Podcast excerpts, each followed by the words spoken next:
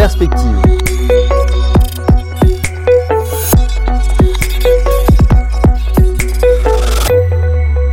Wagner, bonjour. Bonjour. Merci de nous accueillir euh, dans la, la villa de, de la Banque du Luxembourg. Euh, les tensions commerciales entre la Chine et, et les États-Unis euh, accaparent l'attention depuis maintenant un, un bon petit moment. Euh, comment l'économie américaine encaisse-t-elle cette période un peu délicate? Et est-ce que le, le géant américain est quelque part est-il menacé? Je dirais jusqu'à présent, l'économie américaine, euh, euh, l'impact, disons, de ces tensions sur l'économie américaine euh, reste relativement limité. L'économie américaine, en fin de compte, est une économie qui est relativement fermée. C'est une économie dont le moteur principal reste les dépenses de consommation, la consommation privée, contrairement par exemple à la zone euro qui est beaucoup plus exposée au, au commerce mondial.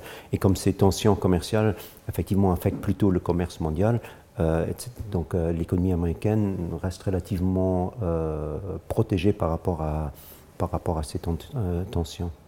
Mais dans le même temps, les, États-Unis font face à un déficit budgétaire euh, sans précédent. Euh, du coup, ça limite un petit peu la marge de manœuvre des, autorités. Euh, est-ce que c'est une voie sans issue? Ce n'est peut-être pas une voie sans issue, mais c'est effectivement très inquiétant. Jusque, euh, euh, le problème, c'est juste qu'aujourd'hui, personne ne prend ce problème tellement sérieux euh, du côté des, États-Unis. Euh, on entend un peu partout euh, ces voix qui s'élèvent aussi en Europe, euh, qui, qui, consistent à dire que les taux d'intérêt sont tellement faibles et donc le coût du financement des États est tellement faible que finalement, cette problématique des déficits budgétaires, on peut un peu l'oublier. La situation ne va pas s'améliorer a priori dans les prochains mois, les prochaines années aux États-Unis? Non, parce qu'en en fait, ce qui est étonnant euh, au niveau de ce déficit budgétaire pratiquement record, c'est qu'il arrive à un moment où finalement l'économie américaine va relativement bien. On- L'économie euh, est aujourd'hui dans son cycle de croissance le plus lent jamais connu. Donc, a priori, euh, lorsqu'il y a eu une croissance tellement longue, on devrait être dans une situation où on serait presque en surplus budgétaire. Et l'idée classique, c'est quand même que les déficits budgétaires, c'est plutôt dans des périodes de récession où on augmente les dépenses publiques pour stimuler la croissance. Or, ici, donc, on, a, plus de 10 ans maintenant de croissance, on a un taux de chômage qui est historiquement faible, et, malgré ça, on a un déficit budgétaire record. Alors de ce côté-ci de, l'Atlantique, en Europe, on est évidemment toujours euh, suspendu à la forme que prendra le, Brexit. Euh, L'économie européenne a-t-elle plus à perdre euh, dans ce dossier? Ben, c'est aujourd'hui presque impossible de se prononcer dessus parce qu'on ne connaît même pas encore les modalités du Brexit. On- on- donc, euh, au cours des dernières, derniers mois, voire même des, deux dernières années, en fait, ça a tellement euh, euh, évolué. Euh, donc, aujourd'hui, à, moins de connaître vraiment les détails exacts, c'est pratiquement impossible de se prononcer sur cette question. Et ça veut dire qu'il y a quelque part un, blocage. Enfin, tout le monde est dans l'attente, donc quelque part, euh, tout le monde euh, reste immobile, personne ne fait rien. Ben, je dirais surtout pour, l'économie européenne et, notamment aussi la, zone euro, le principal euh, facteur d'incertitude aujourd'hui, c'est justement ces, tensions commerciales Chine-États-Unis qui aujourd'hui euh, pèsent quand même sur la confiance, pèsent sur la confiance aussi des entreprises qui du coup hésitent à investir, pèsent sur le commerce mondial. Or la zone euro, elle est relativement dépendante du commerce mondial. On a des économies relativement ouvertes, donc contrairement justement aux États-Unis. Donc par la force des choses, euh, ces risques qui pèsent sur, sur, sur l'économie mondiale, sur le commerce mondial, affectent plus euh, la zone euro que par exemple les États-Unis.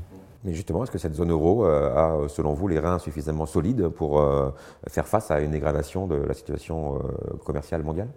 Ben, je dirais une, chose dont, euh, il faut se rendre compte, et ça vaut euh, aussi bien pour la zone euro que par exemple pour les États-Unis, c'est qu'aujourd'hui, on a des, économies qui sont de plus en plus devenues dépendantes des services et pas de l'industrie. Donc, ces services, c'est les restaurants, c'est les coiffeurs, les, cinémas, etc. Or, les services sont relativement stables. Euh, et donc, par le passé, où, les économies étaient beaucoup plus dépendantes de, l'industrie, bah, comme l'industrie est beaucoup plus cyclique, on avait une croissance aussi beaucoup plus volatile. Aujourd'hui, on a une croissance qui est relativement modérée, mais relativement stable aussi. Donc ça, et ça, ça vaut aussi bien pour les États-Unis que, pour l'Europe ou la zone euro. Le grand, ou la principale différence, c'est que là où les États-Unis sont largement dépendants de la consommation privée, où pour l'instant les facteurs des ménages américains, les fondamentaux des, des, ménages américains ne sont pas trop mauvais. La zone euro, les plus donc, du commerce mondial, où justement effectivement les tensions jouent un rôle plus important. Donc tout ça pour dire que même pour la zone euro, il ne faut pas peut-être surestimer le risque de récession, mais c'est une région qui a déjà un potentiel de croissance plus faible et qui en plus est, plus affectée par ce qui se passe autour que le sont les États-Unis. Justement, aller un petit peu au, milieu du guet entre la Chine et les États-Unis, ce, conflit sino-américain, ça impacte évidemment directement aussi l'Europe et la zone euro ça impacte effectivement l'Europe et la zone euro. Et par exemple, si vous regardez l'Allemagne, qui est quand même souvent considérée comme le moteur de la zone euro, il y a effectivement une dépendance accrue de l'Allemagne, par exemple, par rapport à la Chine. Euh, les exportations allemandes vont beaucoup vers la Chine. Donc, dès qu'en Chine, euh, l'économie ou la croissance se ralentit de manière un peu plus, plus importante, clairement, ça a un impact sur les exportations allemandes et donc sur l'économie allemande. Mhm. Alors, ce conflit euh, sino-américain, vu du côté asiatique maintenant, comment il est-il perçu et quelles sont, sont un petit peu les, conséquences? Ben, les conséquences, là aussi, je, dirais par exemple pour le, le, principal pays affecté qui reste quand même a priori la Chine, euh, les, conséquences. Aujourd'hui, on a une croissance là aussi un peu plus faible. Euh, mais d'un autre côté, là aussi, entre-temps, au, cours des dernières années, la Chine a quand même évolué aussi. Euh, les autorités chinoises l'ont dit elles-mêmes, leur objectif, c'est un autre modèle de croissance qui sera moins dépendant de produire pour exporter, mais qui sera plus basé sur la consommation interne, la demande interne, le commerce intra-régional, et on va graduellement dans cette, dans cette direction. Euh, mais ça implique une croissance plus faible, et l'autre élément est purement mathématique, avec la taille qu'a aujourd'hui atteint l'économie chinoise, euh, c'est un peu euh, illusoire de penser que, que, cette économie puisse continuer à, croître à des taux de 6, 7, 8 par an. Donc on a une croissance qui est là aussi devenue structurellement plus faible. Maintenant, les tensions commerciales, effectivement, ne font rien maintenant pour, euh, pour améliorer la chose. Justement, ces tensions commerciales par rapport au, poids de l'économie chinoise, ça donne justement à la Chine une, une marge de manœuvre, ou en tout cas des, arguments de négociation plus forts peut-être que peuvent avoir les États-Unis? Oui, tout à fait. Je pense que, et on l'a bien vu, que la Chine ne semble pas prête à se laisser faire. Donc, de ce point de vue, effectivement, la, euh, Chine a de quoi répondre aux, demandes des États-Unis. Maintenant, il faut dire, euh, euh, on peut penser ce qu'on veut de, la personnalité du président américain, mais c'est vrai qu'aux États-Unis et d'une manière générale, il y a quand même beaucoup de, gens qui pensent qu'en tout cas, que la Chine, au cours des dernières années, n'a peut-être pas respecté les règles du jeu et donc il faut un peu effectivement essayer de, de, de, contrecarrer un peu cette tendance. Alors on observe donc un, ralentissement, en tout cas une croissance plus faible euh, économique au niveau mondial.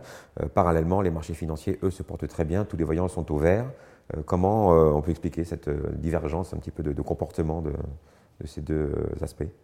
Ben, C'est relativement facile. Je pense que ce qui, ce qui a impacté les marchés cette année-ci, les marchés boursiers, mais, finalement euh, même les marchés obligataires, c'est justement euh, le changement d'attitude de la Réserve fédérale. Donc l'année dernière, on avait, en 2018, on avait des marchés boursiers qui étaient en baisse, mais les cours ont baissé pas, pas à cause des problèmes économiques ou à cause d'une baisse des résultats des entreprises.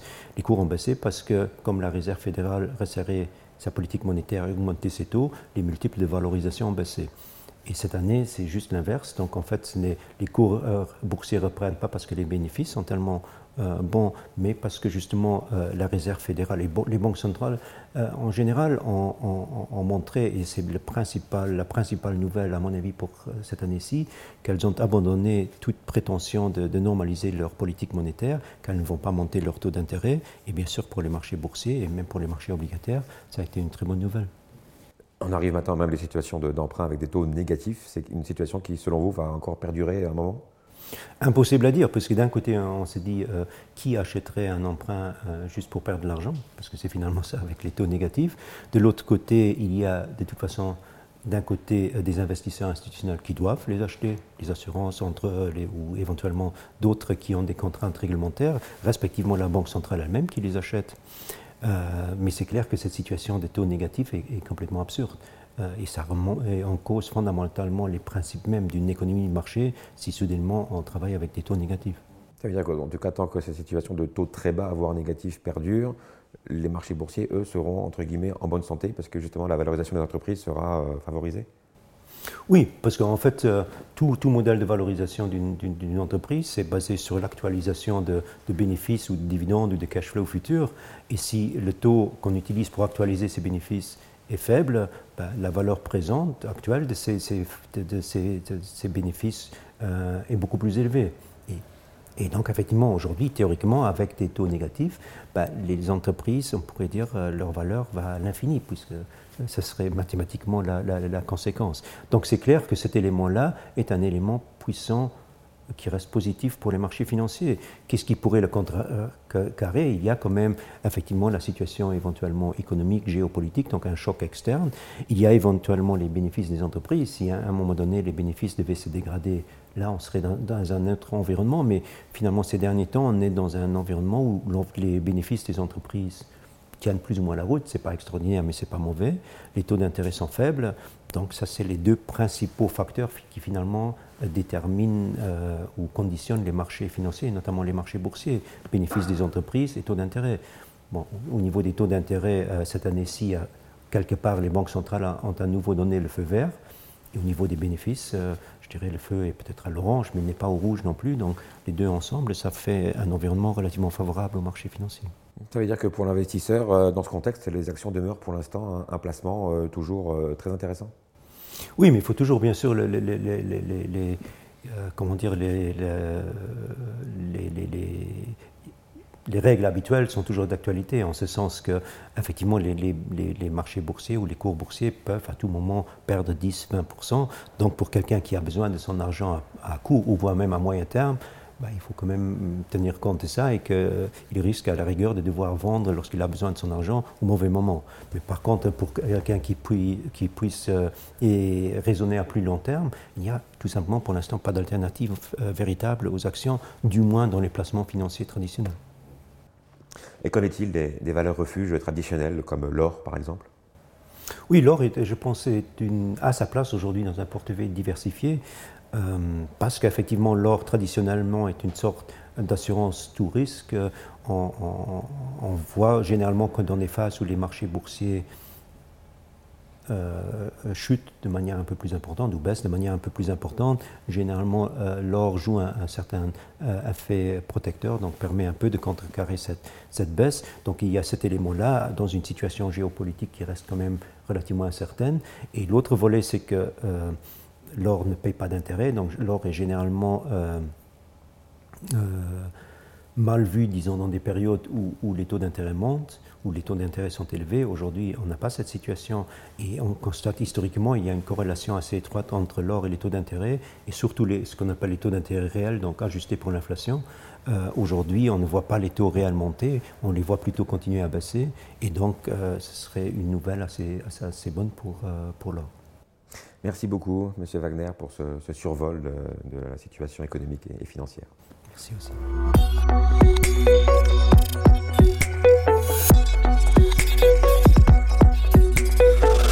Abonnez-vous au podcast Perspective sur pepperjam.lu.